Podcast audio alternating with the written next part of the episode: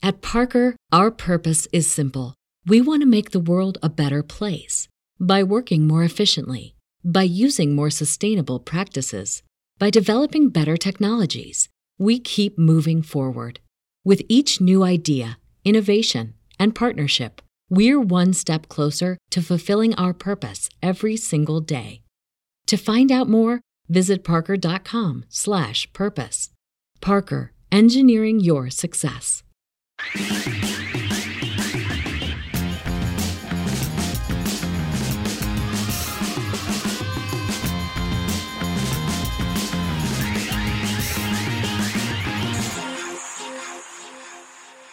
Bienvenidos a un capítulo más del, del Sellout, el podcast de Negro Pasión. Se pueden dar cuenta, estoy un poco nervioso, es normal, es el primer capítulo en la historia donde tenemos a padre e hijo, pero nada más cualquier padre e hijo. Tenemos realeza musical, el maestro Alfonso André, Caifán, Jaguar, solista. Este, yo estoy un poco en modo fan. Este, Julián, su hijo, que ha seguido sus pasos, también multifacético, diferentes proyectos, muy pegado en la música, con una influencia de padre y madre padrísima. Qué poco original, Sí, güey. Bienvenidos y muy agradecidos que se se dieron el tiempo. Este, sabemos que aquí Alfonso ha estado en giras y ha estado ocupado, pero muchas gracias y bienvenidos. Gracias por estar gracias. aquí. Gracias Este, por invitarnos. la verdad es que mucha raza no me va a creer, güey. Lo bueno es que nos vamos a tomar una foto para el recuerdo, güey. Y va a haber evidencia.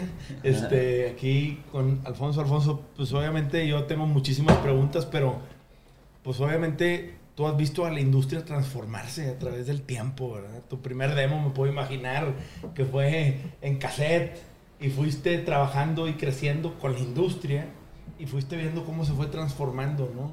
Hoy en día que, que te toca regresar a hacer una gira padrísima con Caifanes y en esta faceta, ¿qué te ha tocado ver diferente? Platícanos un poco, este, ¿cómo te ha tocado vivir este tema?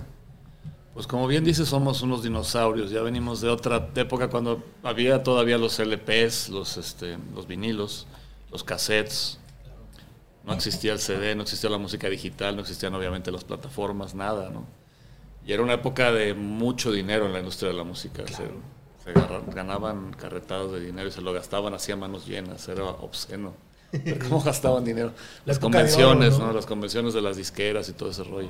Ah, qué, qué envidia. O sea, a mí como me hubiera gustado ir a una de esas fiestas así. Yo también. Eran. Y tirar divertidas. No, porque- así entrar a un hotel y estaba ahí José José y ahí estaba, no sé qué, o sea, no sé, pero seguro estaba muy Así, así era justo. Qué chido. Y bueno, sí ha cambiado muchísimo y, y- y nos ha costado un trabajo adaptarnos a cómo va la industria cambiando. Yo la verdad siempre he sido medio outsider, me siento como que no pertenezco a la industria, pues me gusta mucho la música, me gusta hacer música. Y afortunadamente pudimos hacer una carrera dentro de la industria de la música. Pero siempre me ha parecido la parte más sucia del asunto, pues, al negocio, como, como debe de ser. Válido, ¿no? Es que la parte artística padre es el hacer. Pues claro, el hacer música es increíble y tocarla frente a la gente es increíble. Pero obviamente, pues sí, hay toda una industria que es la que te permite poder vivir de, de este rollo, ¿no? Exacto. Yo no soy muy bueno para los business, nunca lo he sido. Pero sí nos ha tocado una transformación impresionante de, de- de cómo se compraba y se vendía la música, cómo se consumía la música también. Eso es muy importante, cómo ha cambiado. Antes te sentabas tú frente a tu tornamesa, después de pasarte meses consiguiendo el disco de tu banda preferida que había salido hace dos, tres meses en Estados Unidos o en Inglaterra y tardaba meses en llegar a México. Por fin contabas la lana, lo comprabas, lo abrías, lo olías, este, lo ponías hasta que se gastaba de una y otro lado del, del- del acetato y te leías todos los créditos, ¿no? Dónde se fue grabado, quién grabó qué en cada canción, quién lo produjo, las letras. Era una actividad en sí misma oír música, ¿no? Y ahora como que es, pues ahí mientras estás haciendo otra cosa, estás oyendo Sí, música. sí. Ya nadie escucha un disco completo. No, no. A mí me gustaba mucho ese misterio de que, de que nada más existía esa foto y la única información que, que encontrabas era lo que había ahí y te, la, y te imaginabas todo lo que había detrás. No, eso está muy padre. Si abrías el CD, buscabas la letra en el librito. Sí, lo que te daba el librito era lo que te daba. Sí, La banda. está muy padre. Y eso era lo único. Y todo lo demás corría aquí arriba. Sí, la claro. comprando revistas y todo Sí. porque pues era donde podías ver a la banda. Y por ejemplo, Alfonso, te tocó hacer promo phoners y todo este tema que era una super chinga, ¿no? Sigo Que haciéndolo, sí. Sí, no, no, sí. pero- Pero obviamente es diferente. Pero antes eran unas No, las giras de medios que te De llevaban medios. en una camioneta así por Sí. todo el centro de la ciudad, así en embotellamiento a la hora pico, de estación en estación, de periódico en periódico. Y te preguntan lo mismo todos. Sí, ¿Y por qué Caifanes? Su Sí, madre. sí, claro. Pero mira, ahora estamos haciendo otra vez este, medios. ¿eh? Digo, ahora ya tienes la ventaja del Zoom y... Sí, claro. Y que puedes mandar cosas por internet y que hay mucha información ahí afuera. Sí, sí, Y que hay tecnología que te apoya. Antes era pues, a fregarse. lo que hubiera. Y por ejemplo, ustedes con Caifanes, pues les toca hacer esta banda icónica, pues ahora sí que punta de lanza. Como todo el mundo habla del rock en México, Caifanes ahí está, o sea, es la banda que abrió puertas a muchas otras bandas y que también fue pionera en muchos sentidos, ¿no? Yo me acuerdo de esos grandes solos y este El Nervio del Volcán y los discos que pues marcaron y han trascendido por generaciones, ¿no? Sí, eso es muy, muy chido que vemos mucha gente joven ahora en los Sí. conciertos. Esper- esperaríamos ver así un... A los papás, ¿no? este, sí, puros pelones. así. Sí, pura raza con el chiclocentro asomado. Este, y de repente dices tú, racilla, ¿no? sí, sí. Este, pues, oh, la madre, como dices, había mucha lana en la industria en ese entonces. ¿Ustedes los firmó una disquera de, de, de- de inicio? ¿O empezaron indies y luego alguien los firmó ya que rompieron madres? ¿Cómo fue, Fue- nos tema? tocó estar en un momento histórico muy particular que fue cuando se puso de moda el rock en español en, pues, en toda Latinoamérica. Al final en México, ¿no? Porque primero empezó en España y en Argentina, con Soda Stereo, Claro, con este, Radio Futura, Nacha Pop, todas estas bandas maravillosas de los ochentas. Eh, y se dieron cuenta que, aquí- que era negocio el rock, ¿no? En, en México estaba totalmente en el underground. Pañales. Tocábamos en, en lugares, o en, librerías así, este, lugares eh, culturales como para 30, 40 personas. Tocábamos en la Gandhi, en la librería Gandhi, claro. en el Ágora, otra librería. De las O tocábamos ¿no? en, en los hoyos, ¿no? Donde pues, eran antros ilegales, o, o en el garage de un amigo, ¿no? Que nos prestaba su casa. Claro. Donde se pudiera, tocábamos a veces en la calle, donde empezábamos.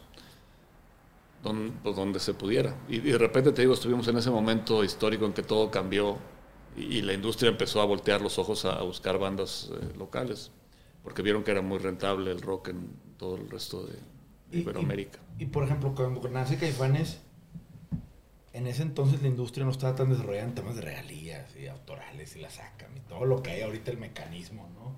¿Ustedes se pusieron de acuerdo de repente de todo igual o había... o sea, No, ya, ya existía todo eso, digo, desde los... Pero no, sé, estaba desde hace tan bien mucho. desarrollado. O sea, no estaba digamos, tan claro. que, digamos que dentro del rock no, porque pues, o sea, el rock no, no pretendías más que tocar, Tocar, a la era. gente que estaba ahí enfrente y se acabó, ¿no? Grabar era así como Sí, ni en- un sueño guajiro. Claro. Necesitabas una disquera atrás para poder grabar. Ahora, ahora es muy fácil grabar en tu casa Claro. incluso, ¿no? Atrás de un monitor. Sí, con la tecnología que hay ahora, pues Con se el puede iPad hacer. ya tenemos Sí. un disco. Pero en ese entonces era, era imposible pensar en... Lo máximo que pudimos hacer en, en- en mi primera banda, que eran las insólitas imágenes de Aurora, que fue como un antecedente de, Caifanes. Lo único que grabamos fue un- una caseta en vivo en Rocotitlán, con una porta estudio de cuatro canales. Eso fue nuestro, nuestra única grabación con esa banda, ¿no? que duró pues, dos, tres años antes de, de que empezara Caifanes. Sí, era otro, otro boleto. Pero lo de los regalías y todo eso sí, siempre fue más o menos claro de quién llevaba la rola y Las autorales y Sí, las sí. musicales y todo ese tema. Y por ejemplo, Julián, ¿qué fue para ti crecer, güey? Con un papá Caifanes. Sí, güey, que de repente. No mames, cuando te diste cuenta de que, ah, creo que porque este güey lo, lo están. Imagínate de repente que mi foto. papá es más chingón, es bombero, que no es Caifán, pendejo. O sea, no había manera, güey. O sea, ¿qué pedo? O sea, No, como que yo lo tenía muy normalizado, o sea, que como que era, pues esa era, esa era la vida en la que yo había crecido, o sea, desde, desde que estaba en la panza mi mamá iba a conciertos de Caifanes y desde bebé iba, estaba ahí en la prueba y, o sea, era como que yo no lo veía como... El jale de mi jefe, así ajá, de pues como- ¿no? Apenas estaba descubriendo la vida, ¿sabes? O sea, qué era qué, o sea, como que no se me hacía... Pero a huevo en sexto de primaria si eras de que a huevo, mi jefe es Caifán, cabrón. Sí, o sea, obviamente, obviamente hay un punto en el que te das cuenta que, pues, que a las demás personas se les hace... O sea, bueno, porque las demás personas están interesadas en tu papá, ¿sabes? Y en toda la historia que tiene y en todo, o sea, y que había como...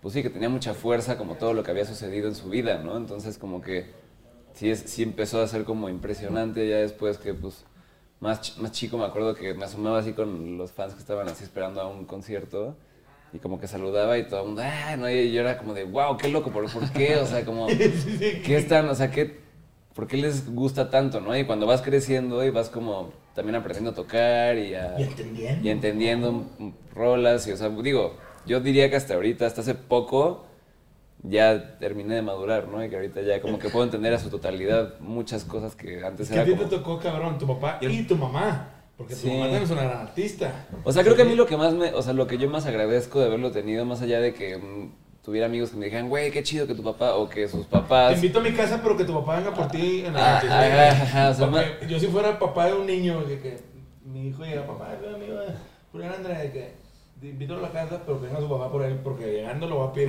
un Ah, fan. ¿verdad? No, pero era como, no sé, o sea, era como chido, se sentía muy bien, pero para mí era normal, y ya después fui entendiendo y como que sí, cobra otro... Nunca Lo que decías que lo más padre era que te poníamos mucha música. Ah, sí, perdón. Ajá, O sea, Sí. que lo, lo que más me, me marcó, creo, a mí de, de- de tener los papás que tuve, más allá de eso, fue que me inyectaron una cantidad de música muy cañona de los dos lados, ¿no? Y mis tíos también. O sea, mi mamá, los hermanos de mi mamá son todos jazzistas, los tres, bueno, ahorita no nos queda uno, pero eran los tres jazzistas y eran unos músicos así enfermos. Entonces como que había música todo el tiempo, o sea, estuviera con mi papá, había rolas todo el tiempo. Sí, o sea, nada conocimos Ricky y yo al papá de Jan, de Jan Toussaint también, que, era un, sí, que era un gran, gran pianista también. Sí, brutal, era así el mejor pianista. Pero qué curioso, güey, o sea, pero ah, yo conocí a, a Julián siendo baterista de, de Beta, De Beta. eh, el niño Julián, y yo de que, güey, súper fan, pues los, los veo tocar y es como... Güey, ¿has visto tocar a estos vatos en vivo? Es de que es una gran banda, güey. Y fue muy refrescante para Bandón. mí. Bandón, güey, pero bandón de que músicos todos. no puede ser lo chido que tocan. Qué chido. Y tú llevas mucho, la neta, el, el backbone ahí, ahí de eso. Y luego, yo, yo ni idea, o sea, no, no tenía ni idea hasta que no, hasta que no fui a verte tocar con tu otra banda que es como trip hop. ¿Te acuerdas que fui- te fui a ver tocar una y conocí a tu jefa Ah, ahí? es que no, no, esa no es mi banda, pero son unos compas que, que grabaron su disco y me invitaron a grabar las baterías. Ajá. Entonces dijeron, pues vamos a tocar en vivo, ¿qué onda? Pues vente. Y Sí, ahí pero- se armó, pero o sea, realmente la banda no, no compuse yo las rolas, ni, ni estuve ahí, ni nada. Era un Sí, pero invitado. Como que me invitaron así, me dijeron, güey, póntate en estas rolas y tú métele y... y Pero no, fue. te, y te lo juro, después de todo eso me di cuenta de que, ah, tu papá es uno de los caifanes, no, ni idea, güey, no sabía, dije, güey, ¿qué, qué, por qué, güey? Ahora, ¿por qué resulta que, que es tan bueno este güey? O sea, que se pasan los genes o qué pedo. Lo traen o sea. la- la- ¿Desde cuándo empezaste a tocar la traca? Desde como los siete, ¿no? No Seis, mames, siete. y pues el gran maestro, ¿ah? Viendo a tu jefe todo el día la. Fíjate No, que- fíjate que no, de mí no me ¿No? aprendió gran cosa. ¿eh? O sea, la- los primeros, digamos, tres, cuatro ritmos que me aprendí de la batería fueron de él, pero Lo ya... más básico. Ajá, pero como que ya después, como que en la escuela, en la primaria, justo como para sorprenderlo en una tocada de mi primaria, me metí a clases de batería para, porque iba a tocar una rola así como de invitado. Con Juan, Car- Juan Carlos Novelo, que en paz descanse, En que paz fue descanse. el primer Ah. baterista de Caifanes. Ah, sí, cómo no. Y luego entraste tú. Sí, sí. Yo al, al tercera tocada prácticamente.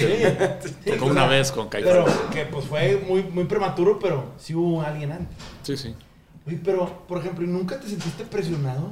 De que, güey, mi jefe es un caifán y es baterista y yo quiero ser baterista. Nunca fue que, que, a la madre, más vale que sea una super pistola, güey, porque si no, Es una super no, no, sí lo Soy, es. soy más fan de él, perdón. Sí. Pero, pero, Ah, pero- yo pero- también, pero la neta, güey. No, pero qué chingón que O sea, tocas chido, pero, pero es que. sí, Pero, no güey, qué chingón, qué chingón él. Pero haber pedo. una presión. Digo, No, o sea- entiendo el punto de, pues tu jefe también es un chinguetas y es, güey, yo, obviamente, qué chingón que lo canalizaste y que eres un chingón, porque la neta tocas cabrón. Pero, güey, también la presión ha estado bien dura, ¿no, güey? ¿O no? Pues, Igual y no sé, ¿verdad? Porque Es yo- que, o sea, mi approach a la música y al instrumento fue como muy natural, me gustaba mucho desde muy chiquito, o sea, como que, no sé si fue porque desde que nací me arrollaban con eso, o sea, como que me... Con baquetazos. Ajá, o sea, como que me era muy familiar todo ese, todo ese rollo. Sí, o sea, como que la música en general, ¿eh? no solo la batería, como que me gustaba mucho. Entonces empecé a tocar la batería porque era lo que había en mi casa y me gustó muchísimo y como que le agarré mucho cariño.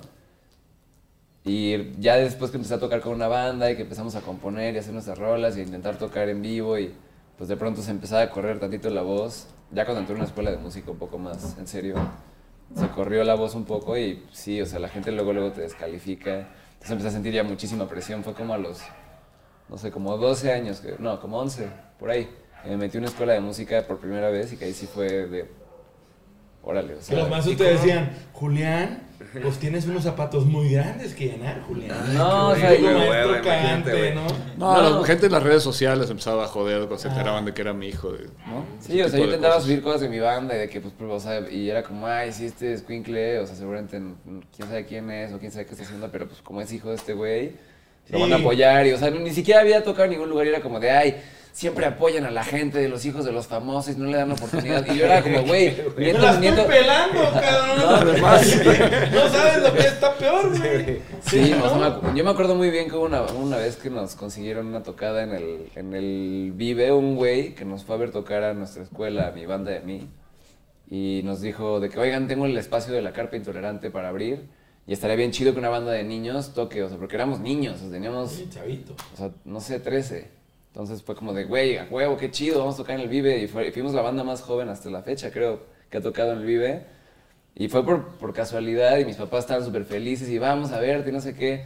Tocamos para, no sé, 500 personas, no había mucha gente, pero nos vieron ahí de Telehit, nos invitaron a Telehit y llego a Telehit y así del- dentro de las primeras preguntas, ¿y Julián qué se siente? Y ahí... Ah, muy yo- bonita, ¿no? Ajá, yo me acuerdo que tenía mi MySpace de mi banda y ahí empecé a... empecé a- Güey, te digo algo curioso ahí. Uno de mis top 3 discos es de Sean Lennon, el hijo de, de John Lennon. ¿Del Delirium o de...? el de. Sí, ese ese güey, pero como que principio empezó como solista. Y yo no conocía mucho los Beatles porque no, no componía tanto ni nada de eso. Pero empecé a escuchar a los Beatles por ese güey. Órale. Me sigue gustando más Sean Lennon lo que hace él y de esas bandas, pero cuando lo empecé a seguir dije, qué carga tan pinche que tiene este güey que todo, en todas las entrevistas lo único que le preguntan de su papá, No, güey, es que de- aparte- de John Lennon, y güey. o sea, aparte- y se me hace un gran artista, güey. Sí, es ¿Qué bueno, mierda, güey? es o sea, bueno. que- Aparte ese güey está idéntico a su papá físicamente, güey. La sea, es voz, lo güey. cagaron, La voz, Lo cagaron, güey. Sí, o sea- Sí, que dices tú, chetos, güey. Pero sí es talentoso, o sea, Sí. Sí, es súper talentoso. da igual, es muy talentoso. O sea, el, el Claypool Lemon Delirium, yo me encanta, o sea, está, bien chido. Y, y the, the Ghost of the Sabertooth Tiger tiene otro que se llama así. Pero, y, y ustedes como, como papás, cuando se dieron cuenta que Julián quería ser baterista, ¿no les dio, entró miedito así o algo de... A mí sí, claro. Yo, Sí. yo siempre lo traté de disuadir de se dedicar a otra cosa, fuera doctor, Sé científico. contador, mijo, así que no, Sí, este, pero no, pues él lo tenía clarísimo y realmente lo apoyamos siempre, pues no, no Claro, fue de claro. que no tienes que ser, no, o sea, pero sí, le, o sea, a mí me el, el negocio de la música siempre me ha parecido muy difícil, que puede ser muy ingrato, ¿no? obviamente no lo digo por nosotros que nos sacamos la lotería con Caifanes, pero conozco mucha gente muy talentosa que nomás no, No la- no la armó. no la arma, Sí. no puede conectar con el éxito y no puede vivir de lo que hace, ¿no? Es una industria cruel, ¿no? De cierta manera. es- Puede ser, puede, puede ser, sí. Y son pocos los que llegan realmente Sí. a tener la popularidad, pues. Lo que me deja muy tranquilo es que además de ser un excelente músico, pues aporte, es un excelente ingeniero de, de mezcla, ingen- ingeniero de mastering, productor. O sea, tiene muchos sombreros, pues, de- Sí, sí, sí. con los Sí, cuales defenderse. De que aquí beats. aplica Julián, papá, I did it, papá. Wow. Y lo que falta. No, pues es que hoy en día tienes que... No, es que hoy en, hoy en día, para ser, si quería yo ser independiente, pues, güey, por acá y por acá y por acá, porque sí está bien, o sea, yo me empecé a dar cuenta de que estaba bien perro. Afortunadamente me di cuenta muy morro porque estaba intentando con mi banda y real, yo nunca, o sea, yo le decía a mi papá, ven a los conciertos, todo, pero pues no, yo quiero darle, ¿no? Entonces tocábamos en los barecitos de aquí, en el Bar Berlín y en el 246, en la Comandancia, en pues, los, los que te das el tour así, pero cuando estás empezando. Y pues sí, decía, puta, no levanta, no levanta, no levanta. Y ya grabamos un disco y no levantaba. Y entonces como que sí, pues me di cuenta que estaba difícil. O sea, que no era nada más...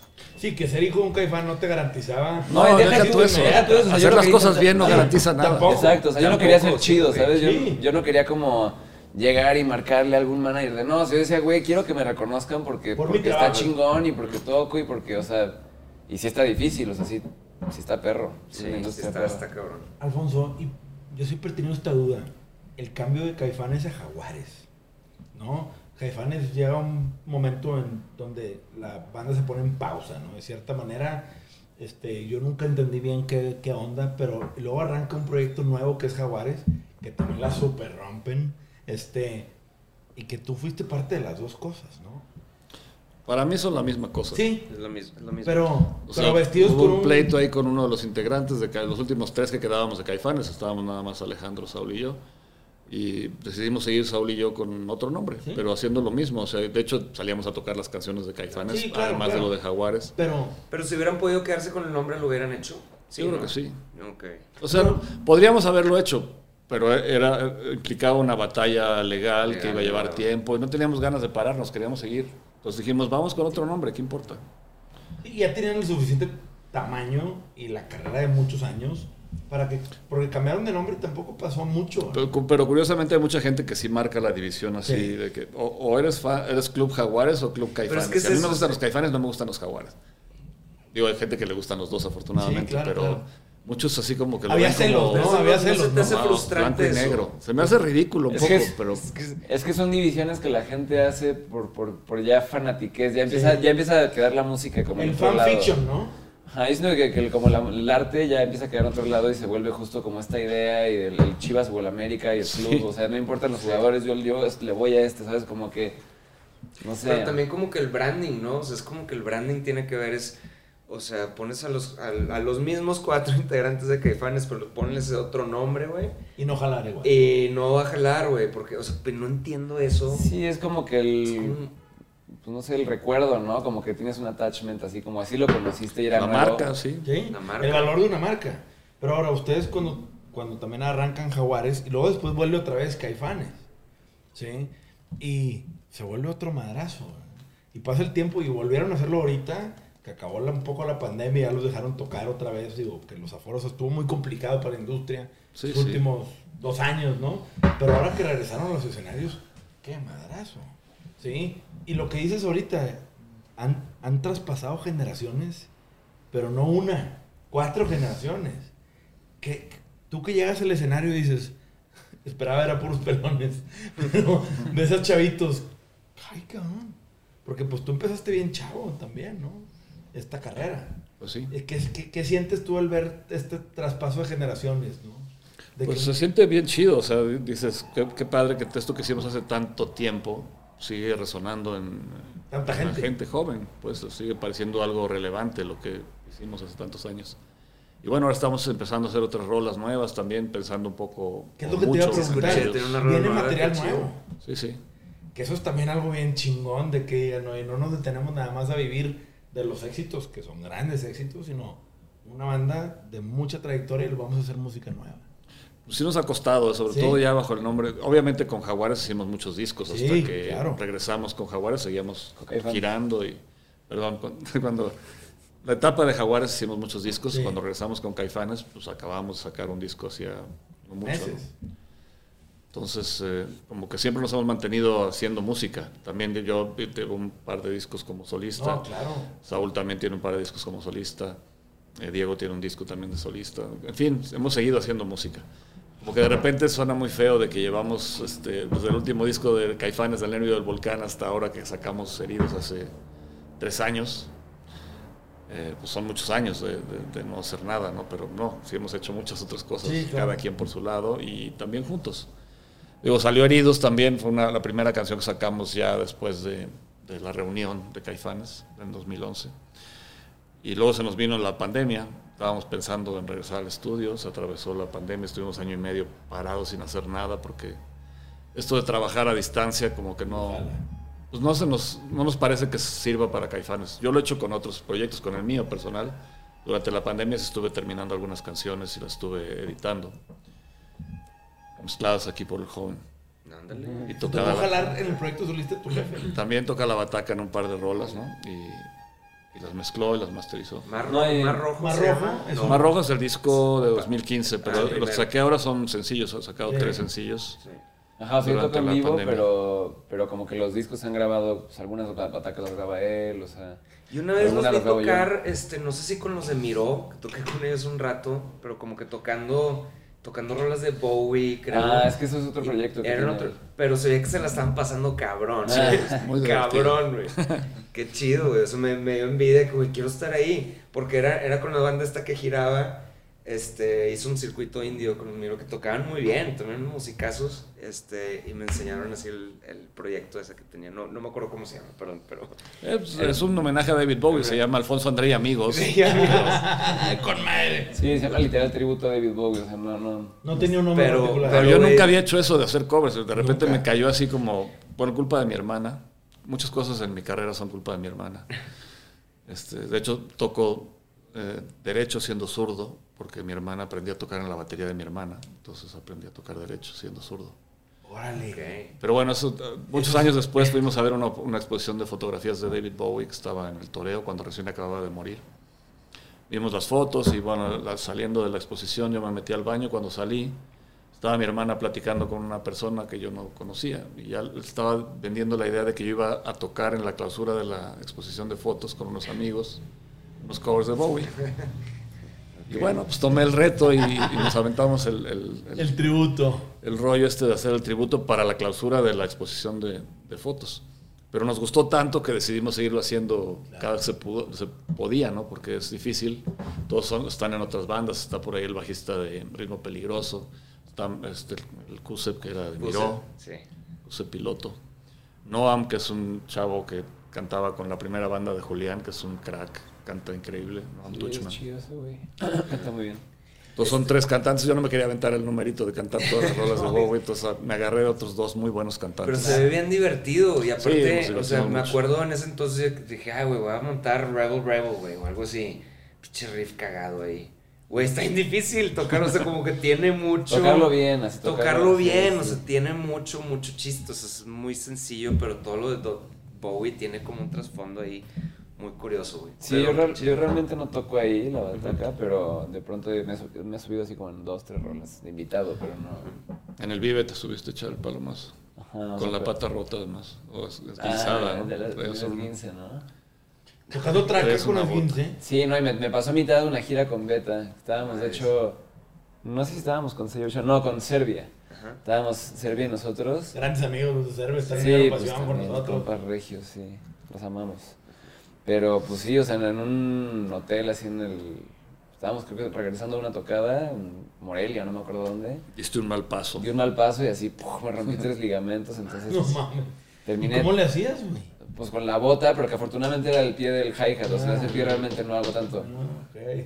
Entonces pues me subí así al escenario y era bien chido porque todo el mundo era como, no, el bataco va a tocar lastimado. güey". Y ya ponía, ponía así el, la pota en el hi-hat y ya nomás tocaba con la otra. pero Qué chingo. se veía chido porque era Sí, como, claro. no mames, se rifó ese güey, pero realmente no, no era tanto. Como los grandes artistas que es, güey, con pata rota, chingarles, jale, ¿no? Es que si no hace un arte se muere, hermano. Sí.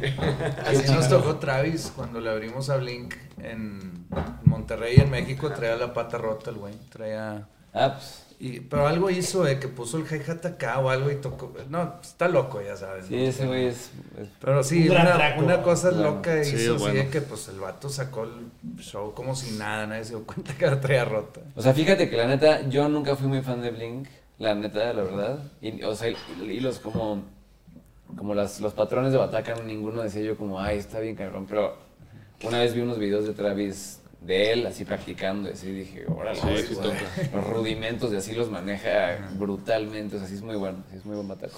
Oye, Julián, ¿y tú nunca llegaste con tu jefe a preguntarle, oye, cómo nos ponemos de acuerdo con las regalías? ¿Qué pedo que hacer?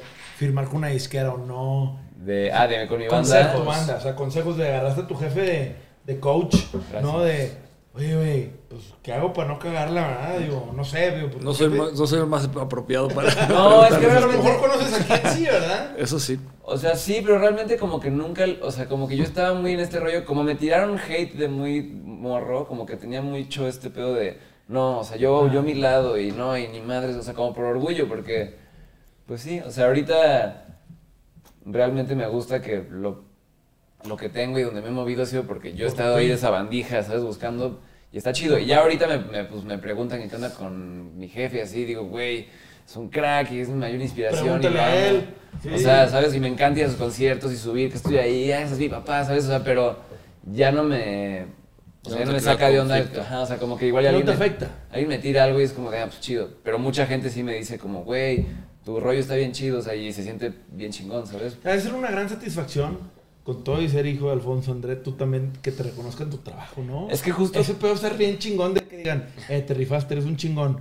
Y digas, ay, güey, como sea de ser una carga menos, ¿no? Es que justo la primera vez que empecé a ver que alguien me reconocía mi chamba, más allá de, ay, tocas como tu jefe, saliste igual de chido que tu jefe, ¿sabes? O sea, como Sí, sí. cuando alguien llegó y me dijo, oye, güey, traes un buen de onda, o no sé. Ojalá está mamalón. Como que ahí dije, ah, ok, ya, entonces Pero, ya... o sea, lo- tu jefa tampoco, que es un gran artista, güey. O sea, no, no, no le sabe un poquito más el negocio que, que tu jefe, por ejemplo. Es que... Es o sea, que no es más, más así, más perra para el, para el business o algo. O tienen un manager en conjunto, güey. no, es que yo diría que los dos son como muy... Siempre fue por amor al arte, nunca hubo como un... ¿Cómo le sacamos somos el- business ¿sabes? Ajá, o sea, los dos han tenido buenos managers y todo, pero realmente no... Ellos no fue así como de, me voy a, me voy a meter, ¿sabes? O sea, al, al rollo. Entonces, como que yo tampoco nunca lo vi muy así. Pero sí mi idea era, pues, güey, quiero que me reconozcan más allá de la quiero romper y quiero ya ganar varo y quiero... Porque yo igual le entré por el amor al arte. Claro. Sí, sí, sí. ¿Sabes? O sea, yo no le entré porque dije, quiero ser como mi papá, igual de famoso, y, o quiero, ¿sabes? O sea, como que era, pues, güey, quiero tener mi camino porque me encanta hacer esto, más allá de... Oye, pero por ejemplo, una duda. ¿Cómo le hacían para irse de vacaciones al aeropuerto, güey? Tú, tu mamá, tu papá. Dije, güey, la familia más famosa, así de que, güey. Ay, madre, ay, como si fuéramos la familia de Luis Miguel, No, güey. pero que Si fuéramos Michael Jackson. Pero que, güey, de- Exacto, de exacto. 5 o 6 años de chavillo, donde estabas en. Don. Pero soy el baterista, no soy el cantante. Pero Es que eso sí, nosotros, está chido, ¿no? Nosotros entendemos eso. Sí. Como que no siendo los vocalistas, como que pues puedes pasar Sí, desapercibido. te pido un autógrafo o dos, pero... Sí, o sea, tranqui, es tranqui. Que está chido, ¿no? O sea, es Ah, como que tienes lo, increíble, lo mejor de los dos increíble, sí. o mundos. sea, que. Saúl a lo mejor sí la tenía más compleja. Yo creo que sí, él le cuesta más trabajo, Vivir una vida de salir ahí. sí, normal. Ok. Igual lo hace, ¿no? Pues, Sí, Obviamente no, tenemos que viajar claro, y estamos claro. todo el tiempo en... De gira y hay Sí, que sí. chingarle, ¿verdad? No Hay tenemos que- avión privado, ni mucho menos. Sí, ¿no? por eso Los digo. vuelos comerciales. Que yo me imagino que de repente yo estoy en un comercial y volteo y veo a tu jefe y yo sí sería de que, Así sacando la gente de lado para que Ay. Sí. Pues, ¿qué haces, güey? Pues, pero, ahora, Alfonso, ya que tú empiezas de solista, ¿cuál fue tu feeling del cambio? Sí, aunque digas, yo soy el No, bueno, nada, nada que ver, o sea, Nada que ver, ¿no? es empezar de cero. Y, y no te toca el, el frustrarte o el, el- el toparte con muchos obstáculos que a lo mejor con Caifanes no te tocó, que, o que te tocó, pero que los libraron o sea, machín, ¿no? me pasó lo mismo con Caifanes, tocábamos en, en pulgueros y tocábamos en lugares súper chiquitos y de, de repente no había mucha gente. Cuando empezamos, claro. Sí. Digo, ahora ya llevo un buen rato empezando con este proyecto solista y realmente no, no pretendo que se vuelva nada gigante ni que se vuelva al tamaño de Caifanes, ni mucho menos. Lo hago porque me gusta mucho hacerlo. Realmente nunca ha pasado a mayores, mucho porque estoy invirtiéndole casi todo mi tiempo a Caifanes. Prácticamente todo el tiempo estamos metidos en, en eso, ¿no? Pero no quiero dejarlo, no quiero dejarlo morir porque me da muchas otras cosas que igual Caifanes no me da. Y aprendo cantas. mucho. Ahí, ahí estoy cantando, estoy haciendo otra cosa Es otra totalmente cosa, es diferente. Estoy ahí enfrente. eh, estoy componiendo más, estoy, este, pues no sé, eh, haciendo muchas otras cosas que, que me sirven para nutrirme y, y aprender cosas nuevas y luego llegarlas a, a invertir allá a Caifanes. ¿no? Y viceversa, todo lo que he aprendido allá me sirve ahora para este proyecto Es nuevo. que yo he escuchado al menos de mucha raza, y no me van a dejar mentir Arturo Ricky, que es, pues tú en Caifanes te la rompiste, jalaron, le, le pedalearon, le terquearon y la rompieron, ¿no?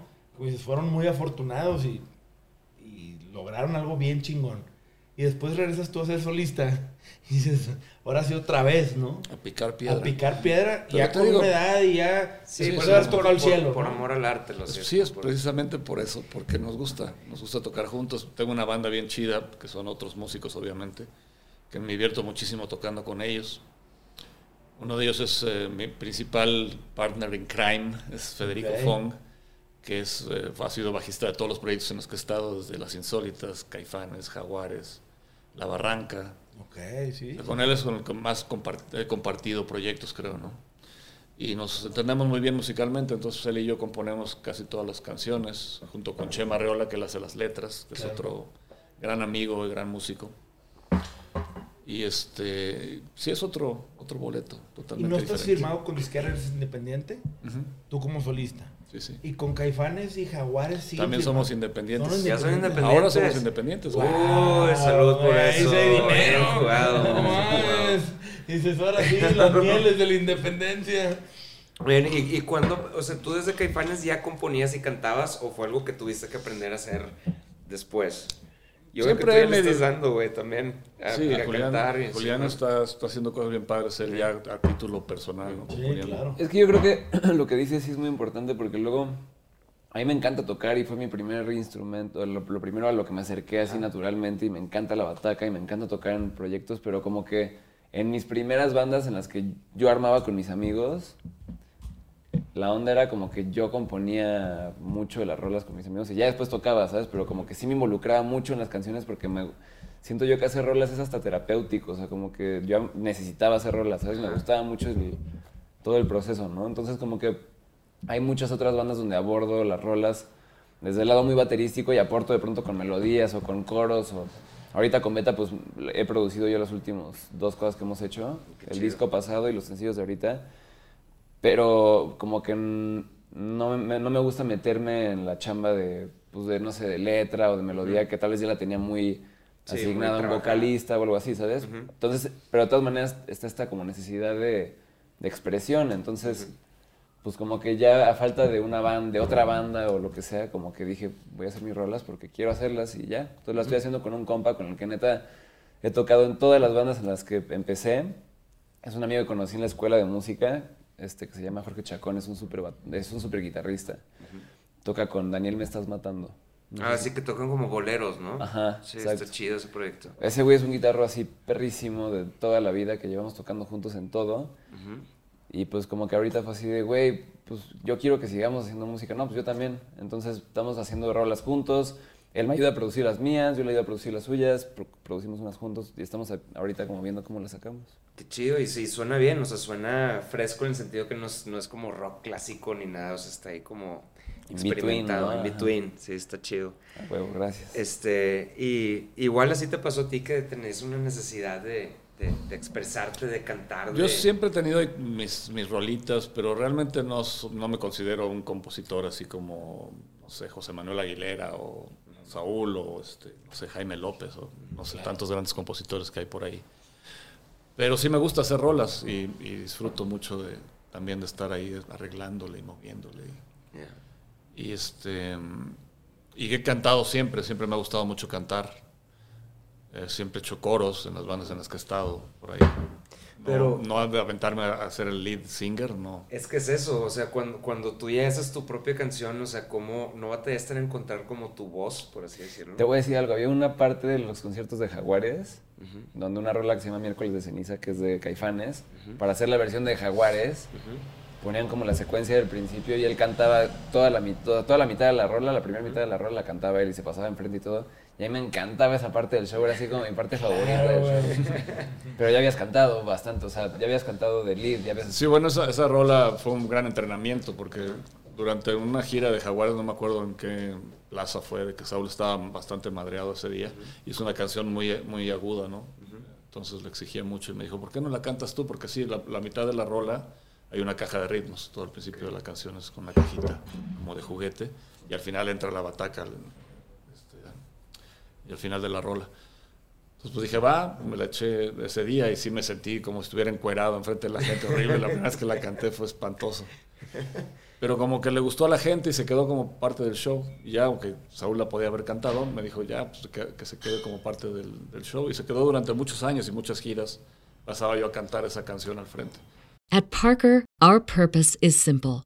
We want to make the world a better place by working more efficiently, by using more sustainable practices, by developing better technologies. We keep moving forward.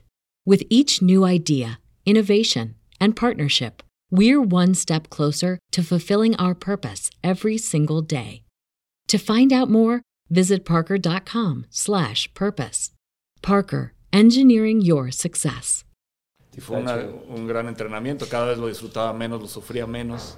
Agarraste confianza. Así lo fui disfrutando cada vez más y, y, y sí, me sirvió de entrenamiento. ¿no? Este- a nosotros nos costó, bueno, al menos a mí más que a ti, pero empezar a cantar. O sea, cuando se separa Panda, pues pues bueno, tú hacías coros, tú hacías armonías, yo no sé nada más que Sí. gritos. Pero fue muy difícil, bueno, al menos para mí, de que ahora de que trata de cantar. Es como que todo otro trip. No, pues es que, por es ejemplo, si haces, muy- estás en un grupo de covers de Bowie, pues eh, eh, eh, emulas a Bowie, ¿no? Que dices, ah, pues, este... De hecho, desde composición dices que, que es un coro, güey, y escuchas una canción de Bowie, es... Te, te pones a pensar que, es, que realmente es un coro, que no, y, y a- aprendes muchas cosas, pero en cuanto a la voz, dices... Sí, encontrar tu propia voz, ¿no? Ajá, de que cómo, cómo canto, o sea, si puedo emular muchas, ¿cuál es la que emulo? Pues no, güey, o sea, es- haz tu voz, pues ¿cuál es, la, ¿cuál es tu voz? O puedes cantar con mucho aire, o desde el estómago, o sea, ¿quién, quién eres tú? Y te la piras, güey, eso está bien difícil. Es un instrumento muy loco porque eres Sí. tú mismo el instrumento. O sea, eso Sí, sí, está sí. muy, muy pacheco. hay porque no puedes, ahí. Y- no puedes tocar una tecla o, un- o dar, pegarle un tambor Exacto, o jalar o sea, una cuerda, sino Exacto, que es todo un universo dentro de ti que tú tienes tú. que, ajá, y tú tienes que decidir, ah, pues yo decidí irme por esta ruta y voy a cantar así, güey, de Sí. alguna manera rara y it's on you, o sea, es, es tu culpa, tú decidiste Sí, cantar así. pero eso lo, desarrollas con el tiempo. Te digo, yo no es que empecé a cantar cuando me- decidí hacer mi primer disco solista. Siempre he cantado y siempre me ha gustado mucho cantar. Y como que sí he estado dando, pedaleándole ahí, pues nunca había tomado clases ni nada. Cuando empecé a cantar sí me puse a tomar clases, me cayeron varios veintes de, de la técnica y demás. Pero sí siento que estoy todavía empezando por ese camino, ¿no? Y que y está padre a mis casi 60 años estar empezando una nueva senda, ¿no? Qué chingón. Vean gente que siempre se vuelve a empezar, cabrón. Pues es que es parte como de vivir, ¿no? O sea, por eso luego mucha banda se deprime, así como que darte esos gustitos a ti está Claro, chido, ¿no? Y creo que cuando es un gustito muy honesto y, y- y logras conectar con alguien, pues se siente increíble y, y puede llegar a algo más, ¿no? Pero Claro. Como que, que no se pierda el por qué lo haces. Sí, sí. Ah, Ahora, Julio, yo también tengo una duda. Tu mamá formó una parte bien importante en tu vida como artista. ¿no? Tu mamá, Sí, sí. A mí, la verdad, yo soy bien fan. Y también cosas extrañas de la vida. O sea, pues, Alfonso, pues, te casas con otra artista que, pues, también es una fregona, ¿no? Y tiene una gran carrera. Y dices, órale, pues, ¿cómo no tener hijos artistas, no? Que vienen dos ADNs bien, ahora sí. Y, y dices, oye, yo quería que fuera otra cosa. Pues ahí sí está medio cabrón, porque Sí, pues no sí. hay manera, güey, este, de ¿no? Este, Que, güey, mi hijo me la pasé trabajando de noche para que fueras un doctor, un abogado. Tú me mantuvieras a mí Sí. un arquitecto chingón y me sales con que quieres ser baterista. Sí, güey, Igual no que yo. Nunca me vas a mantener. Aquí ya valió madre este pedo. no, y obviamente No, todo sí, algo día lo voy a mantener. Claro, lo juro. no, claro, güey. ¡Hijo! ¡Hijo! Chinga, no está, está de viaje el hijo. Sí, anda tocando el cabrón chingado. Pero tu mamá también forma una parte bien importante en tu vida. De hecho, está, está trabajando con ella ahora, está también tocando con Cecilia, está, acaba de producir un par de... Un disco. Es que Cecilia tiene una trayectoria también padrísima y aunque es el polo norte y el polo sur entre caifanes y sus rolas, o sea, son dos géneros Sí, sí, distintos y dos estilos muy distintos. Totalmente. Pues, güey, tú creciste con lo mejor de los dos mundos, cabrón. Ajá, es que eso.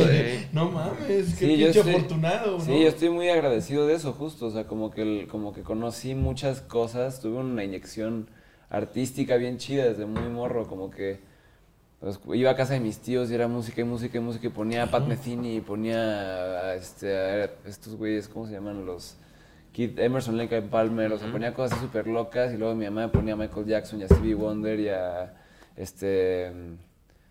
¿Cómo se llaman? Are you? Este, Steely Dan. Steely Dan. Sí, sí, sí. Este, luego mi jefe me ponía a este, güey, desde Genesis hasta Frank Zappa, hasta, no sé, güey, a los Strokes los conocí por mi jefe, güey, a los Gorillaz los conocí por mi jefe, güey, o sea, bandas ya más nuevas, a los Beastie Boys los conocí por mi jefe, güey, este, Porcupine Tree, Progress, este, Jazz, Funk, o sea, como que sí fue así mucho, entonces... No, te inyectaron. Desde de muy morro era así de que, güey, mi iPod, o sea, mis amigos les encantaba que les prestara mi iPod porque tenía así Todo, güey. una cantidad de cosas. Digo, cuando Qué empezaron chido. los iPods, porque... No, pinche iPod curado, súper chingón, con unos playlists de miedo, güey. No, pero aparte, aparte me acuerdo que estaba antes el Walkman y que mis amigos tenían como su Walkman y yo les decía, no mames, güey.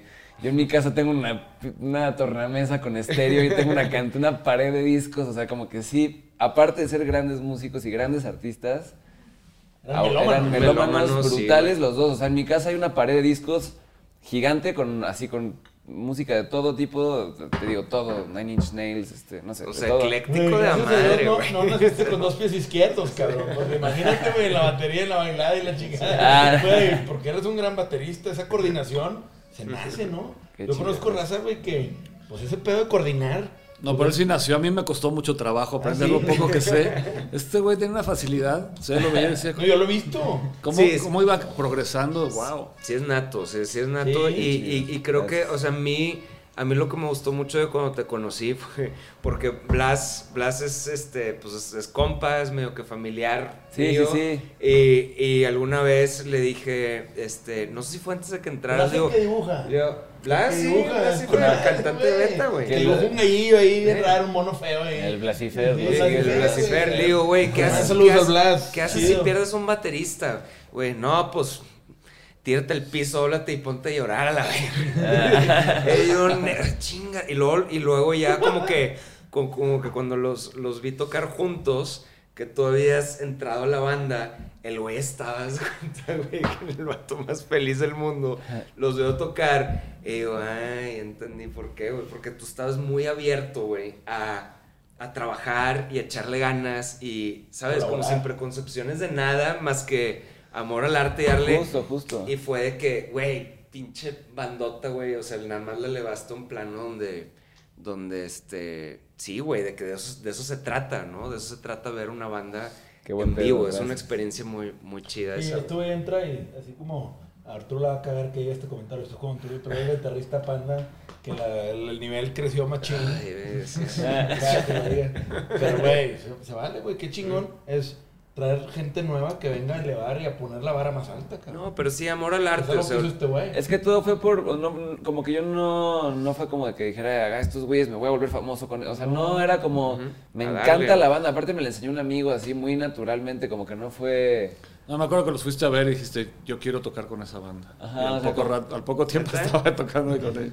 sí, o sea, Qué como chingón. un amigo me dijo, güey, vamos a ver estos güeyes, y dije, ah, órale, va, y fuimos, y yo de, no sé, estaba, estaba muy morro, no me acuerdo, pero los fuimos a ver en el Alicia, y dije, órale, están bien chidos estos güeyes, y me acuerdo que ese día, creo que ya no tenían bataco ese día que los fuimos a ver, y ese día estaba ahí un güey que estaban probando, y, y dije, órale, está bien chido, y me encantó como todo el, el proyecto y así, y al poco tiempo me siguió Álvaro en Instagram, bueno, nos encontrábamos a cada rato en salas de ensayo, Claro. de que yo estaba ahí con algún hueso o alguna cosa así, esos güeyes estaban ahí en B-Tempo y ese tipo de, de salas. Y de pronto, pues no sé cómo fue que Álvaro me dijo, güey, pues cállate un día porque nos seguimos ahí en Instagram. Y, o sea, pero fue muy como honesto, ¿sabes? No fue Sí. como de, no hubo nada chueco de nada, o sea, fue No, como, no, no. se dio y estuvo Ah. bien chido. Ahora, ya que estás en beta y que aparte tienes obviamente las colaboraciones con tu jefe y tu jefa y pues con otras bandas y trabajas de productor y la madre, ¿cómo se siente ese tema de vivir esa dualidad también detrás de cámaras? Sí, porque por lo que veo tocas diferentes instrumentos y ya estás cantando y aparte le sabes a los cierros, o sea, detrás de a producir, a mezclar rolas, ¿no? O sea, tú que te quieres dedicar a esto, estás chavo, ¿por qué lado te quieres inclinar? ¿Quieres seguir en el escenario como traco? ¿O quieres cantar? ¿O quieres mezclar? ¿O quieres seguir haciendo un poco de todo? Es que es que es- Todólogo, ¿no? eh, O eh, sea- no, pero es que es el pedo, que justamente también tienes que como que vivir de algo y a mí de pronto como que ¿no? como que digo, ¿por dónde le voy a pegar así 100 para para pues tener una carrera un poco más es- estable, ¿no? O sea, porque estoy como todo el tiempo saltando en cosas y me gusta muchísimo, pero como que sí, muchos managers con los que he hablado, gente cercana con la que he hablado me han dicho como, güey, está bien padre tu onda, lo que sea, pero dale a esto, dale a una ajá, cosa, de- ¿no? de- decídete a qué, ¿no? Y es como, no sé, güey. Por ahí sea, va mi pregunta, o sea, güey, qué difícil, ¿no? No, pero es- creo que, o sea, está, está en, la, en la etapa donde le tienes que decir que sí a todo, ¿no? Antes de, Güey, antes de decirte algo y... La misma vida te va a ir diciendo por dónde. Sí, es lo que yo estoy ahorita esperando, ¿no? A que me, a que me llegue así el, Chispazo. el chispazo por algún lado, así de, ah, por acá es, ¿no? O sea, como que algo despunte un poco más. O sea, le meto de verdad todo mi cariño a todos, tanto a las víctimas como a Beta. Este, ahorita acabo de entrar a tocar con Moderato, está súper chido, se les, fuimos a ayudarles a producir su último disco. Ok. que es un tributo a RBD. Vi el primer video y ahí de la cueva solo allá gran amigo. en falda. El vato, una falda escocesa, todo mamado, cuadritos y le chingada, tirando rollo. Sí, y sí. dices, güey, moderato, y ahí haciendo ¿Y lo que suyo. los ayudaste a producir o a, o a Ajá, mezclar, yo ayudé, yo ayudé a producir el disco ahí de, de, de esa rola, por Ya, ejemplo. qué. Y entonces como que ahorita que van a tocar en el ¿Tocaste auditorio. algunos tracks también o no? Sí, sí. sí ¿Tocaste traca? En algunas. De sí. que no sé si iba a decir o no. No, no, no, sí, o sea, estuve chido. Porque pinche güey, No, es un crack, es un crack, mames, güey. Es un crack. tiene una casa para su batería, ¿verdad? O sea, no, o sea, Oye, güey pero sí tú tienes, tú tienes otro familiar, ¿no? Que toca en Víctimas. Adrián, mi primo. Adrián, tu Sí. primo, que fue el, eh, fue el que me compró Él el toca güey, Es el que, justo, ajá, Sí, exactamente. me él, te compró tu, Sí, el tu equipo de- fractal. Sí, güey. Y ese güey, este, por su lado, así, mi tío Eugenio, que era el, el pianista, Pianista. que es el papá de Jan, Jan es Sí. hermano de Adrián. Ujú. Ok. Este, Eugenio era muy amigo de Jay de la cueva, no sé por qué, se iban muy chido. Y cuando falleció Eugenio, como que Jay se acercó mucho a mis primos y como que se empezaron a llevar muy bien y así, con Jan se llevó mucho. Y ya que Adrián creció y que estábamos Adrián y yo tocando en Víctimas y así como que nos vio más. Y Adrián le dijo, güey, traes toda la onda moderato, pues vente para acá y tíranos paro. Y cuando, y Adrián luego le dijo a Jay como de, creo que hicieron un comercial de Liverpool, de... Yay. Ajá. Moderato hizo una rola ahí de Navidad de Liverpool, una cosa así. Y le dijo a Adrián, güey, ¿por qué no pruebas que lo produzca eh, mi primo? Entonces como que le enseñó cosas que había hecho y él le dijo, ah, pues va.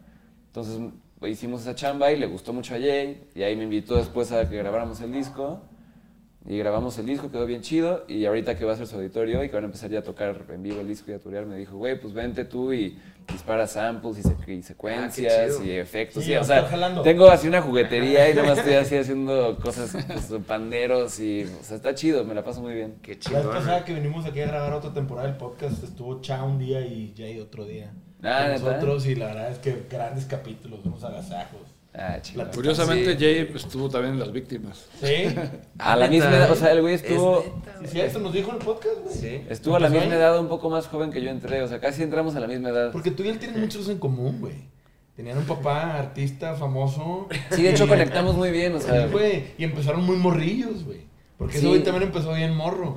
Y tenía varias bandas y traía varias onda. Tú Y toda mucho- Estuvo bien chido, o sea, como- No, güey. Sí, es un tipazo, güey. Sí, Una como pistola, que. Es neta un güey muy chido y ahora cuando, cuando fuimos a trabajar ahí a Sonic Ranch, como que sí fue de, güey, órale, o sea, lo vi ya en acción y sí, me gustó mucho como máquina que... el vato, güey. Sí, su concepción de la música y su manera de pensar y como que independientemente de que haga pop y que piensa como en a ver qué podemos... Ese es bueno para el business. Sí. Exacto. Muy exactamente. bueno, porque es un bueno. business. Ahí, sí lo man. ves en un avión privado. Aparte de un excelente músico. Exactamente. Sí. no, no. Justo, a eso es es lo que que siempre voy. está bien pegado con Fede.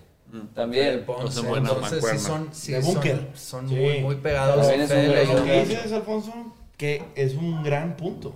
Sí, es- Este, es- este Jay, aparte de ser multiinstrumental y gran músico, y, pero en el business se pegó el vato y se adueñó de ese Sí, tema. o sea, como que... a- para hacer billete.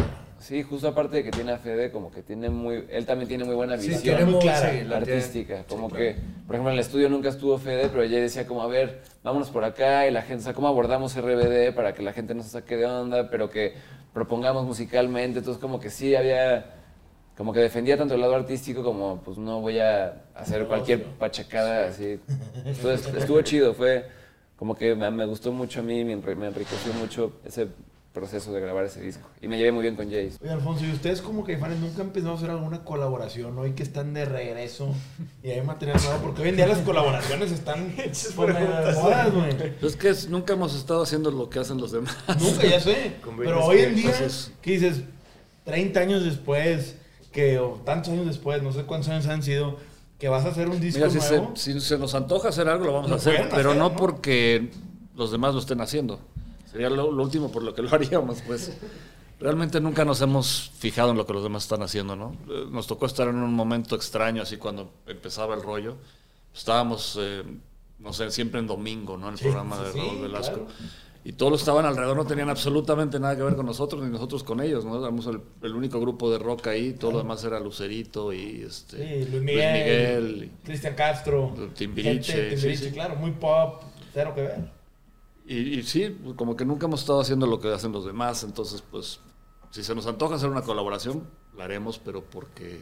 Por eso, les- porque, se les antoja a ustedes. porque surgió naturalmente, pues no porque es lo que está de moda.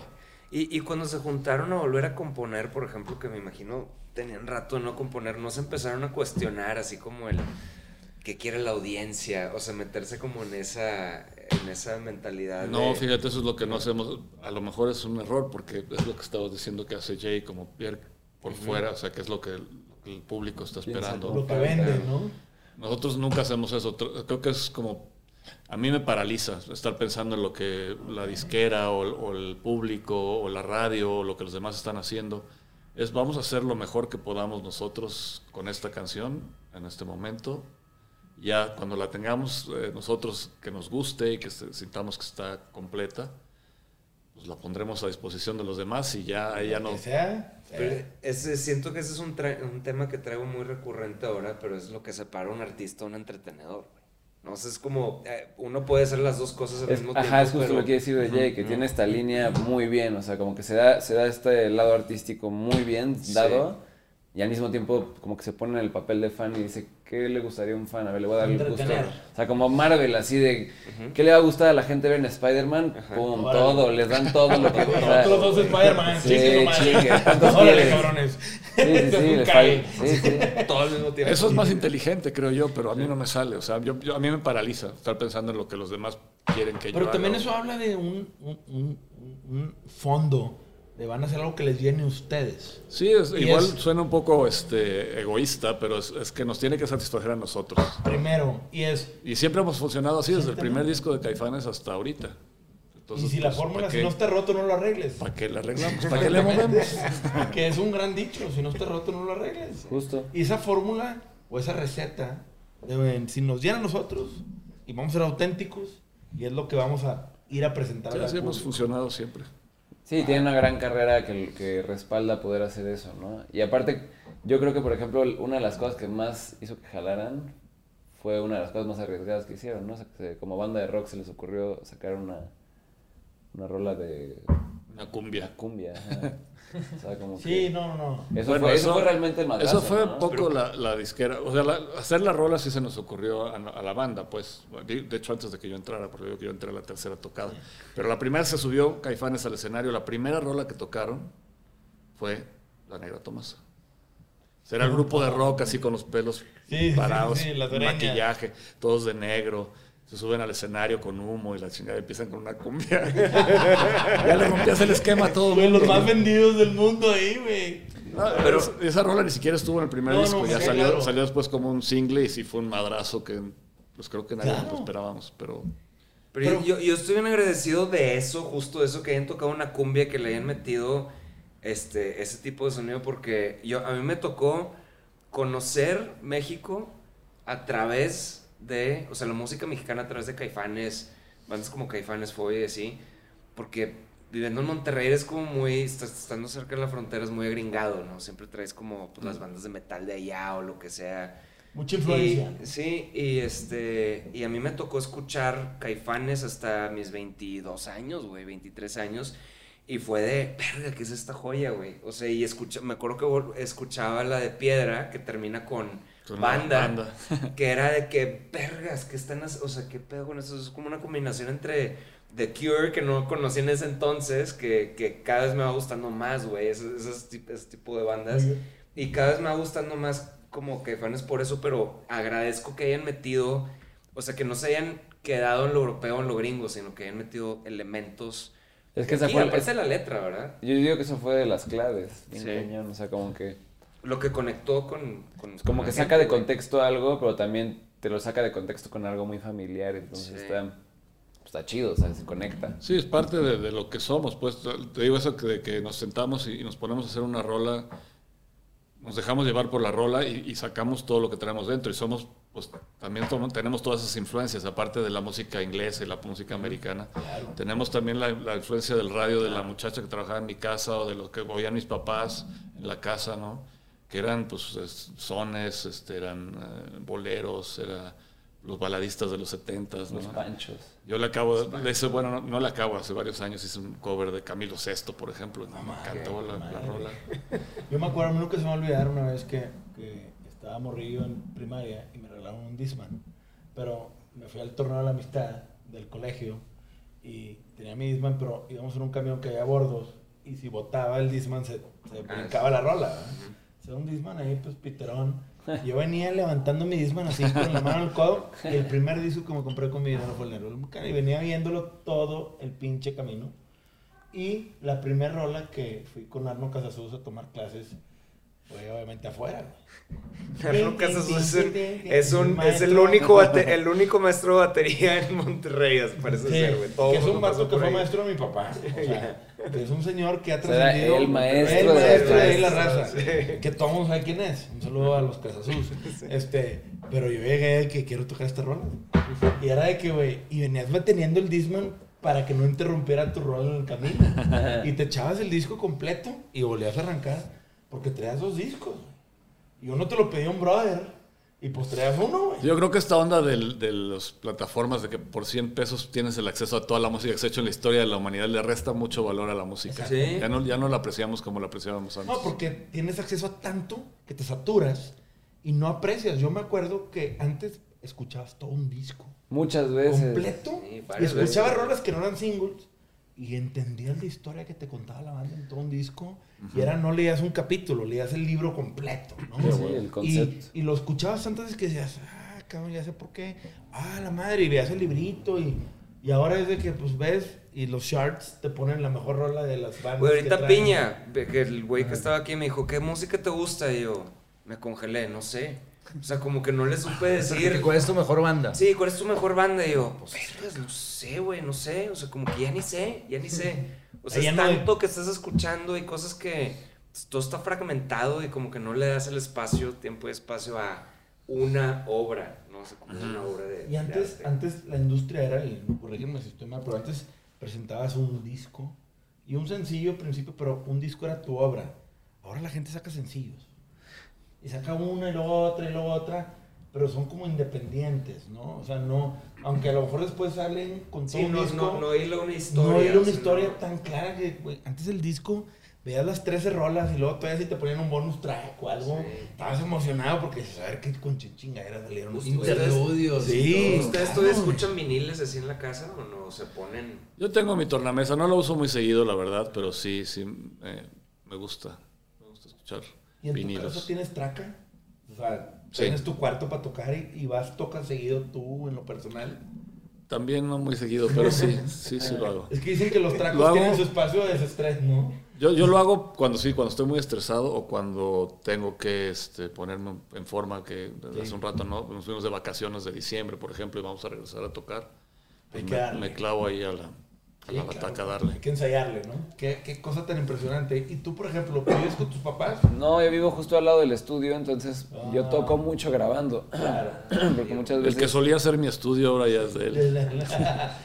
Sí. Con madre. No, pero como ¿Cómo que al lado? O sea, al lado de la casa hay un estudio y vives, y vives ahí. Ajá, o sea, O sea, no, no, o de mi casa. En, en la casa de la que era casa de mis padres, Ok. ahí está el estudio. Y está ahí, un el- estudio ahí. hay una casa Hay una atrás casa, independiente ajá. donde Ok, está rentando Una casa como de visitas, así. Paga renta, me No, no, imagino. ajá, sí, sí, sí. Ah, ok. Justo. Sí, claro. No, real es que mi abuela vive de eso, entonces, o sea, ya re- no, no le pago a él, le pago a mi abuela. Ahora sí, güey. Ah, o sea, todo está keep it in the family. Sí, Pero o sea, chido, como-. Yo dije, ah, este mendigo desgraciado anda best of both worlds en un estudio, güey, sin pagar renta. No, no, no, pero como que, o sea, yo estudié producción musical, ingeniería en audio antes de mudarme solo. Y cuando terminé de estudiar, como que dije, a ver, ¿cuál es mi proyecto de vida de esta carrera de, ingenier- de ingeniero, no? Que se supone que es a lo que me tengo que dedicar, de productor, ingeniero, como que, ¿qué es lo que quiero hacer? ¿Cuál una carrera de eso? Sí, sí. ¿En dónde? Rec Música se llama. Ok, ok, ok, qué chingón, he escuchado. Sí. Órale, entonces acabas y dices, ¿ahora qué sigue? Sí, como que ahí ya estaba tocando con las víctimas, o sea, ya, ya estaba chambeando de bataco, digamos, pero no, como que decía, a ver, ¿qué, ¿cuál es mi, mi Tu pasión, qué voy a hacer, qué voy a crear con esto de la producción? Y entonces como que estaba este lugar que no Estaba era- bastante abandonado. La verdad es que yo no lo usaba más que de vez en cuando para hacer alguna cosa mía. O sea, como que se habían grabado cosas muy legendarias ahí, pero realmente nunca se había utilizado. Full. O como que nunca, se- nunca nadie había dicho, este es un estudio donde se grababan cosas muy chidas y tiene equipo para grabar y pues tiene un live room que curiosamente suena muy bien, aunque no se hizo pensado en un estudio.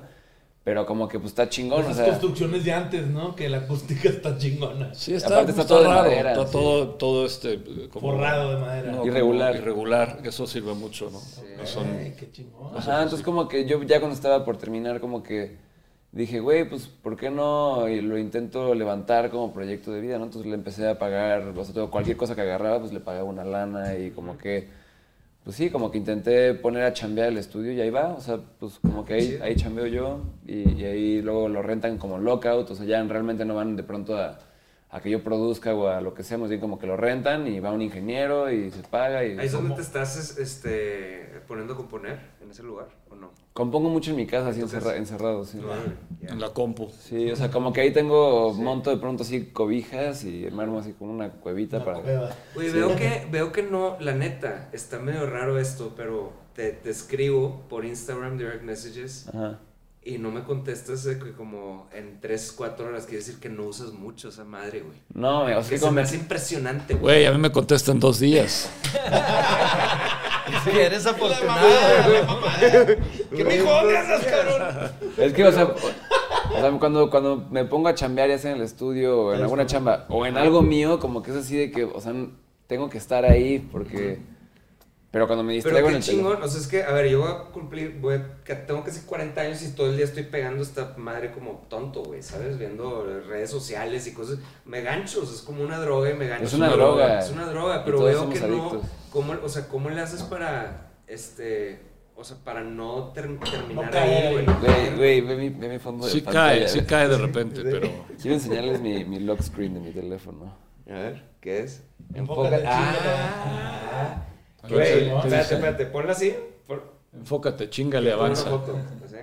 Espérate, está. Puta, para el Face, Ah, güey. güey, Este va a el problema. Que se quiere evitar y tú subiéndolo. Pues es que, güey, Qué Irónico, ¿no? Ironía, güey, pero güey. Es que sí está muy perro que, o sea, es la droga a la que todos somos adictos, pero nadie habla de ella, ¿sabes? Sí. Como que está como, es como ya parte de, porque está tu trabajo ahí, tus amigos. Es que es una herramienta súper útil, No, sí, pero y de repente, necesaria. de repente la usamos de más. Sí. Ese es el problema. Y, y, me pierdes incluyo. mucho tiempo a veces, ¿no? Sí, sí. En ella. Y Por mira- ejemplo, tienes redes. ¿Tú tienes redes sociales? Sí, y las Y- manejo yo. Ok. Y sí la- pierdo mucho tiempo cara. ahí. ¿Y, y cómo? Pues que pierdo mucho tiempo de repente también ahí. Es que me imagino a un caifán, que creció toda la vida una carrera donde no había redes. No, No, había no. nada. No, y de no, repente le tienes que mover al Face y luego al Instagram y luego al TikTok. y- Tú jalando No, papá en TikTok ya, ahí, ahí ya, ahí ya me quedé fuera. No, es demasiado. Pero Facebook e Instagram sí tienes. Sí, sí. Sí, y, Y de repente sí YouTube y- subes. Sí. Digo, el YouTube es más para subir videos musicales y Sí, sí. cosas. Pero pues el Face es medio compartir un poco de tu vida y. ¿Sí, sí subes contenido? ¿O Contenido de, del- del- De la de banda. o sea, de la banda? Sí. O sea, cuando andas Tengo uno privado que es nada más con la gente que conozco. O sea, claro, de brothers, Ese de no. familia, Sí, y ese casi no lo uso, la verdad.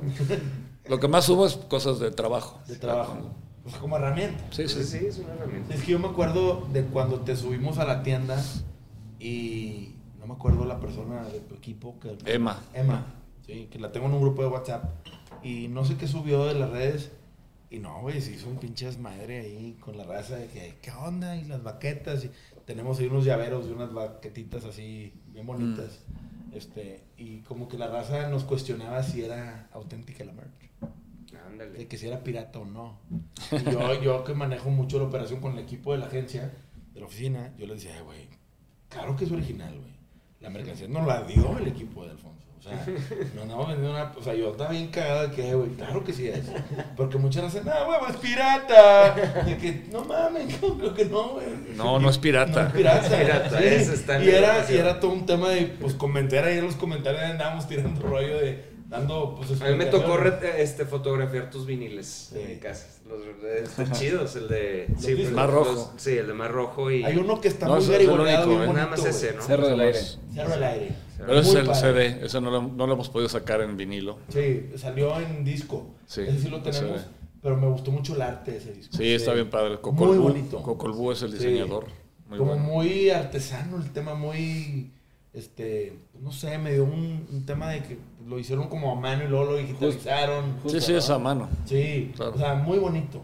Sí. Este, y la verdad es que, pues, obviamente, pues tener la, la merch de Alfonso André, pues ha sido todo un honor y pues, muy contentos y agradecidos por Muchas la gracias. confianza. Este, ojalá algún día tengamos la de Caifanes. y Jaguares y Beta. Julián, no te hagas güey, Julián. Este, algún día. Este, pero no, la verdad es que digo, ya para cerrar el podcast, yo quisiera preguntarles a los dos. Y obviamente primero dándole a tu jefe el punto, ¿qué sigue para Caifán? Están grabando disco nuevo. Están en, pues, están en gira, ¿no? Andas tureando ahorita. Digo, tuviste unos conciertos relativamente hace un poco, ¿no? Palacio de los Deportes Sí, aquí en la Ciudad de ¿Qué se sintió volar al escenario y ver el tamañón? O sea, estuvo chingón, ¿no? Debe ser algo bien Uf. padre, ¿no? Chingoncísimo. Después de año y medio, Año y de, medio de de estar- estar... sin poder tocar, fue lo más duro de la pandemia. Para nosotros fue increíble poder estar otra vez ahí en el, en el Palacio, que es como segunda casa. Claro. Hemos tocado tantas veces ahí.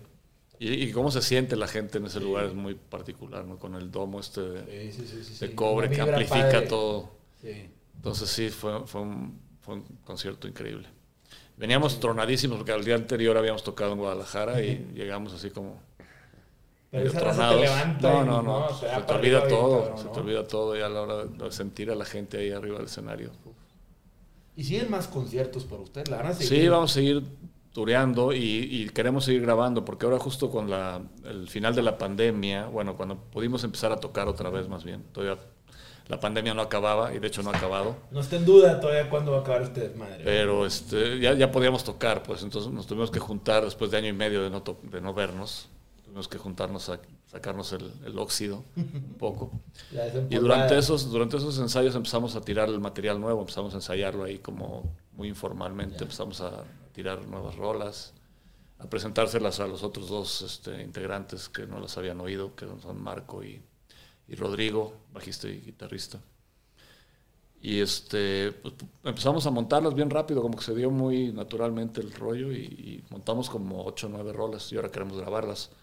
Nos metimos ahora a grabar este, esta que, que salió, se, se llama Solo Eres Tú, Sí.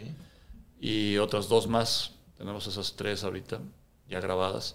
Y queremos ahora, durante la gira, estar entrando al estudio y grabar todo el resto de las, de las rolas y a ver si se acumulan más eh, en el Inter. ¿Extrañas grabar? ¿Te gusta grabar o no? o no Sí, me gusta mucho, me gusta mucho ese, esa parte el del, proceso? del proceso. Creo que lo que más disfruto es estar- estar arriba del escenario, es muy divertido. Pero sí, el, hacer rolas nuevas es poca madre. Ingeniero de mezcla, ¿qué onda? Ármate. No, pues sí lo propuse en algún momento, pero. Sí lo propuse. Oye, pues qué padre que van a... Ellos ¿qué se lo pierden. Ellos se lo pierden. Qué, qué Lo chido. mío sí me lo mezcla aquí el joven y, y Sí.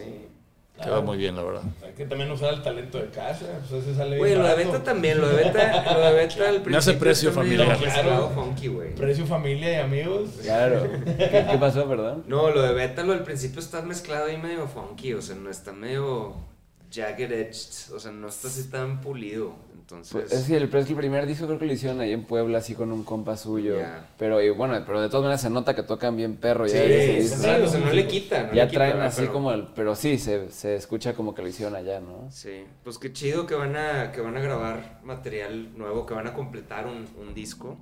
Este, sí van a, o sea, van a tratar de hilar las rolas que, o sea, que, que cuente una, una No historia sé, o va a ser más de... nos estamos ahorita funcionando como la industria, nos lo está marcando, que es con sencillos, que no es nada nuevo, así se grababa en los 50 en los 60 Sí, sí, sí.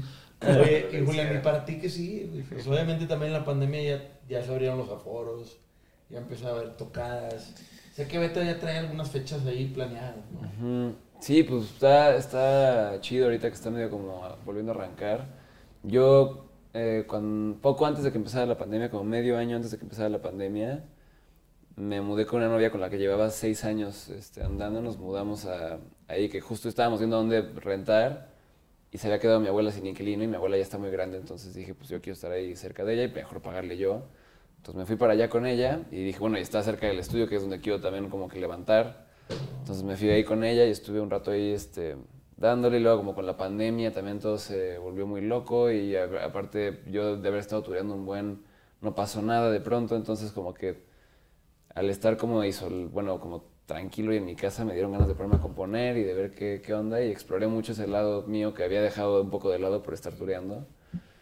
Entonces como que me, me reenamoré de este rollo de hacer rolas y aparte como que te ayuda mucho para... O sea, creo que todos en la pandemia estuvimos muy introspectivos y muy... Pues como, oye, ¿qué onda con, con mi vida y qué estoy haciendo y qué quiero hacer, a dónde voy? Y como que a mí este rollo de componer sí fue como, pues no me importa, o sea, ojalá conecte con alguien o no, pero pues como que... Tienes que Para hacer. es para mí, o sea, Tienes como, que hacer. como que lo tengo que hacer porque me gusta, o sea, como que me limpia, ¿sabes? Entonces, Es buena terapia. Sí, entonces me clavé mucho a hacerlo y, y ahorita como que estoy en ese rollo de que digo, bueno, ya tengo unas rolas, las quiero sacar, ya está empezando a ver tocadas, voy a tocar en el Vive con los Guadalupes, que su baterista no puede. Ah, Gran, chido. ba- güey, gran banda Gran también. banda, güey, gran Gran banda, güey. Yo soy La fan también del Tino, de Sí. Tino el Pingüino. Y el bataco de la banda Sammy es un gran bataco Sí. que no va a poder porque se va con Girl Ultra Órale. al- a Europa, creo, no me acuerdo dónde. Entonces, pues con ellos, voy también con mi jefa al, al Vive, va a tocar ahí. Y vamos a estrenar el disco que le produje en la pandemia, entonces está mames, súper chido. Casi no tienes jale. güey. Casi no hay jale, ¿verdad? No, pues. digo, ya qué bueno, más bien que por fin me empezaba a ver jale, claro. porque no había nada, güey. Qué chingón dobletear en un vive, güey. Sí, sí. Qué chingón. Va a estar bueno, va a estar bueno. Y al mismo tiempo, pues entré con los. Triplicaste en otro, ¿no? En el Tripleteé en el Pal Norte, ajá. Pal Norte. ¿Con Sí. Pal Norte cómo tripleteaste? Toqué ¿Con con? Víctimas, Ajá. con Beta Beta. y con un güey que se llama León Leiden, que Claro, es un claro, tiktokero. Ajá. Ahora Con que ellos. sí. Estuvo chido. Trifecta. Sí. Pues yo, yo ya quiero escuchar el disco nuevo, güey. Ya me, me da mucha curiosidad. Sí. De- escuché ahí tus. Bueno, Ah, ¿de lo mío? Sí, en Instagram ahí vi lo que estás subiendo y se ve muy chido. Qué chido, gracias. Sí, pero justo ahorita estoy como en este proceso también como de que, pues estoy ahorita en, este, en esta casa, estoy yo, yo solo ahorita y estoy como que pensando mucho y pasando muchos ratos así como diciendo, a ver, ¿a dónde quiero ir? Porque no, no quiero estar así en todo y en nada, ¿sabes? Como que quiero enfocarme más en algo y, quiero sí clavarme a sacar mis rolas bien sacadas y quiero como, pues sí, como hacerlo, intentarlo hacer bien, ¿no? Porque me gusta mucho hacer música y es, quiero clavarme en eso. Y pues chico. cuando pueda tocar, pues saldré a tocar y me encanta tocar y eso. Qué chido, güey. Pues cuando vayas a Monterrey, ya sabes que tienes tu casa y lo que podamos, obviamente. Ahí tienes tu organizarnos casa. Para ir. A ver, digo, a tu papá lo vamos a ir a ver a, a Wilson. Cuando vaya a Monterrey, ya sé que fueron hace poco. Vamos a ir otra Van a ir vez. otra vez, sí, claro. Chido. Y cuando vayas, pues ojalá podamos ir platicando y poder ir a echarles porras, porque la neta lo que traes está bien chingón, güey. Qué chido, pues, gracias. Somos Sí. fans. No, y, este, y- felicidades, qué chida familia tienen, de armonía, o sea, neta, qué padre, güey. Envidiable, muy, sí, Qué muy, chido, muy gracias, envidiable. gracias. Este, y gracias por haber venido, gracias por, por su tiempo, este, se lo agradezco un, chorro. Sí, de corazón. Gracias por las chelas, estaban muy buenas. No, no, pero Es lo no. único que les A puedo sí, las chelas, Alfonso André, güey. No mames, no, güey. No nos van a creer, Alfonso. Salud. Este, salud. Gracias. Esto fue un capítulo de Sellout del podcast de Negro Pasión. Gracias. All right.